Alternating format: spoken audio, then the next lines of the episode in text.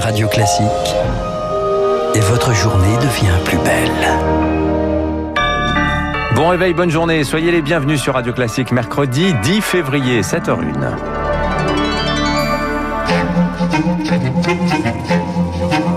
6h30, 7h30, la matinale de Radio Classique avec Dimitri Pavlenko. À la une ce matin, vous en parlez dès hier sur Radio Classique. Les clusters se multiplient en ce moment dans les hôpitaux. Les soignants déjà épuisés par la crise sanitaire attrapent de plus en plus souvent la maladie. On reportage dans un instant. Empêtré dans l'affaire Duhamel, sa position à la tête de Sciences Po Paris devenait intenable. Frédéric Millon, le directeur de la prestigieuse école, annonce sa démission. Et puis on le disait à l'instant dans la météo, par endroit ce matin, on se croirait au pôle Nord. Le plan grand a été déclenché hier à Paris. Radio classique. Fachin, les hôpitaux déjà sous très haute tension deviennent en plus, de plus en plus des nids à virus. Les clusters se multiplient ces derniers jours dans les structures hospitalières. Rien qu'en région parisienne, 18 foyers épidémiques ont été recensés dans 5 hôpitaux.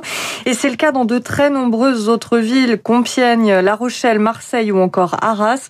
Les soignants déjà à bout sont de plus en plus nombreux à être contaminés, Maxime Lévy. Des services infectés les uns après les autres, c'est l'explosion de contamination au sein de l'hôpital de Christophe infirmier. Clairement, à l'hôpital général hein, de La Rochelle, c'est le cluster de la ville en fait. Des contaminations autrefois anecdotiques qui se transforment aujourd'hui en cluster touchant de nombreux soignants. Depuis le 1er janvier, on est à presque 200 tests positifs dans plusieurs services, dans tout l'hôpital, y compris chez les personnes âgées. Le virus se propage. Alors, pourquoi une telle flambée? À Marseille, Stéphane Berda, président de la commission médicale d'établissement local à l'hôpital Nord, avance son explication. La raison principale, c'est l'extrême contagiosité actuelle de l'épidémie. Il est très probable que les variants jouent un rôle dans l'épidémie en général, ça paraît évident. Des clusters nombreux dans les hôpitaux qui ne sont pas sans conséquences. Actuellement, dans l'hôpital dans lequel je travaille, la moitié du service de cardiologie est fermé à cause d'un cluster, la moitié du service de chirurgie vasculaire est fermé à cause d'un cluster. L'offre de soins est diminuée aujourd'hui à l'hôpital public à Marseille. Là, il y a des services qui vont descendre à 60%, voire plus de déprogrammation. Cercle vicieux car le manque de personnel oblige les soignants à bouger de service Covid à non-Covid, ce qui accroît encore plus le risque de contamination. Reportage de Maxime Lévy pour Radio Classique. La barre des 80 000 morts du Covid-19 a été franchie hier en France. Et après le renforcement de nombreuses mesures sanitaires en début de semaine, une autre vient s'ajouter à la liste. Désormais, dans les écoles maternelles, au moindre symptôme, les enfants devront rester chez eux durant 7 jours. Il est 7h04. Le directeur de Sciences Po Paris a finalement cédé aux pressions. Frédéric Mion a annoncé hier soir sa démission. Il était sur la sellette depuis le déclenchement de l'affaire Olivier Duhamel, l'ancien président de la Fondation nationale des sciences politiques. Il est accusé, vous le savez, par sa belle-fille Camille Kouchner d'avoir violé son frère jumeau lorsqu'il était adolescent.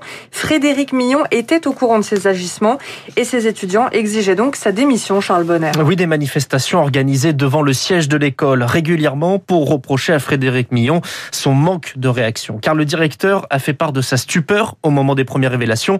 Puis dans un deuxième temps, il a ensuite reconnu avoir été mis au courant de l'affaire par Aurélie Filippetti en 2018. Et hier, l'hebdomadaire Marianne affirme qu'il aurait euh, contacté l'ancienne ministre pour lui demander de ne pas ébruiter cette information. Il ne faut pas qu'on puisse penser qu'on savait, lui écrit Frédéric Millon. Et dans une lettre envoyée hier au personnel et aux étudiants de Sciences Po, Frédéric Millon souligne qu'aucun système de silence et de complaisance n'a existé au sein de l'école, mais il reconnaît des erreurs de jugement dans le traitement des, allégations et des incohérences dans son expression. Je mesure le trouble qui en résulte, conclut le désormais ex-président de l'école.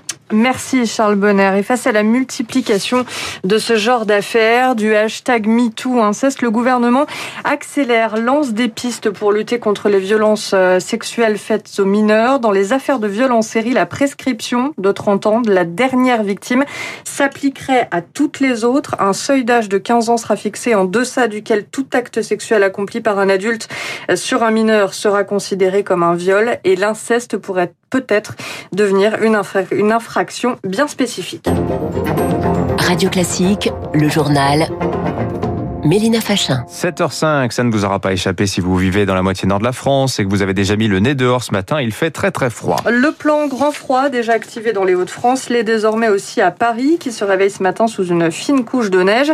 Cela permet d'ouvrir des places d'hébergement supplémentaires pour les sans-abri. C'était impératif, estime Léa Filoche, adjointe à la mairie de la capitale, en charge des solidarités, de la lutte contre les inégalités et l'exclusion. À partir de 18h, il n'y a même plus un café où aller se poser au chaud. C'est aussi pour ça que c'est vraiment un grand soulagement qu'on accueille cette nouvelle. La préfecture annonce la création de presque 600 places sur le territoire parisien. Donc on est sur de l'hébergement, mais qui se veut quand même qualitatif, au-delà du quantitatif, puisque chaque lieu d'hébergement qui va être ouvert sera aussi un lieu d'accompagnement social. Il y a autant de situations différentes que de personnes que nous serons amenés à accueillir en plus.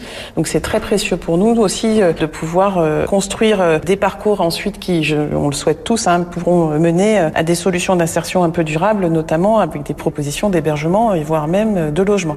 Propos recueillis par Rémi Vallès. Voilà, il y a de la neige, heureusement pour certains ouvriers. Ils vont pouvoir déjeuner au chaud ce midi. Puisqu'ils pourront aller au restaurant, non, vous ne rêvez pas, c'est possible dans certains départements, par exemple la Creuse ou encore les Hautes-Pyrénées, mais uniquement le midi et uniquement pour les salariés du BTP. 250 restaurateurs ont ainsi transformé leur établissement en cantine d'entreprise. Reportage d'Émilie Vallès en banlieue d'Orléans. Qu'est-ce que vous avez choisi, monsieur bah, du jour. La scène paraît d'un autre temps. Dans ce restaurant de 400 mètres carrés, une quarantaine de personnes attablées comme Alexandre, salarié d'une entreprise de rénovation énergétique. Ça fait bizarre et ça fait du bien aussi. C'est l'hiver, donc c'est pas toujours agréable de devoir déjeuner dans sa voiture. Donc là, de pouvoir manger dans un endroit chaud et convivial, c'est très bien. À la table voisine, bien sûr espacée de 2 mètres, Ludovic, menuisier, il prenait jusqu'ici des pas emportés. On mangeait euh, au cul du camion, comme on dit. Ah, du coup, maintenant, on vient tous les jours. Hein. Il y a de tout. Il y a pizza. Euh, ce midi, c'est hachis parmentier. Je pense bien que même les gens qui sont dans les bureaux, ils nous envient en ce moment. On venait déjà avant, mais on continuera à être fidèles. On se doit d'être là aussi pour les aider. Hein. Nous, tout va bien. En plus de fidéliser sa clientèle, pour Rodolphe Neveu, gérant de la Signorizza, l'idée est de rendre service. C'est juste du bonheur, même si c'est pas beaucoup, c'est déjà ça. Et puis ça m'a permis également de faire revenir deux de mes collaboratrices pour assurer le service en salle. Aujourd'hui, ce restaurateur réalise 30% de son chiffre d'affaires habituel. On ne va pas du tout gagner d'argent, voire en perdre un petit peu.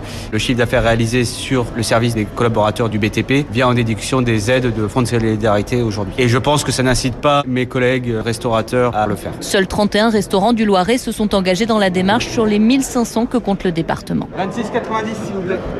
Ça nous manque ça hein, d'entendre euh, l'addition. On, a hâte de pouvoir nous aussi repayer une addition dans un restaurant. effectivement, on a hâte que ça rouvre. Effectivement, vous avez raison, Mélina Fachin. Merci à vous. Vous revenez tout à l'heure à 8 h Dans un instant, le rappel des titres euh, de l'économie, l'édito éco de François Vidal.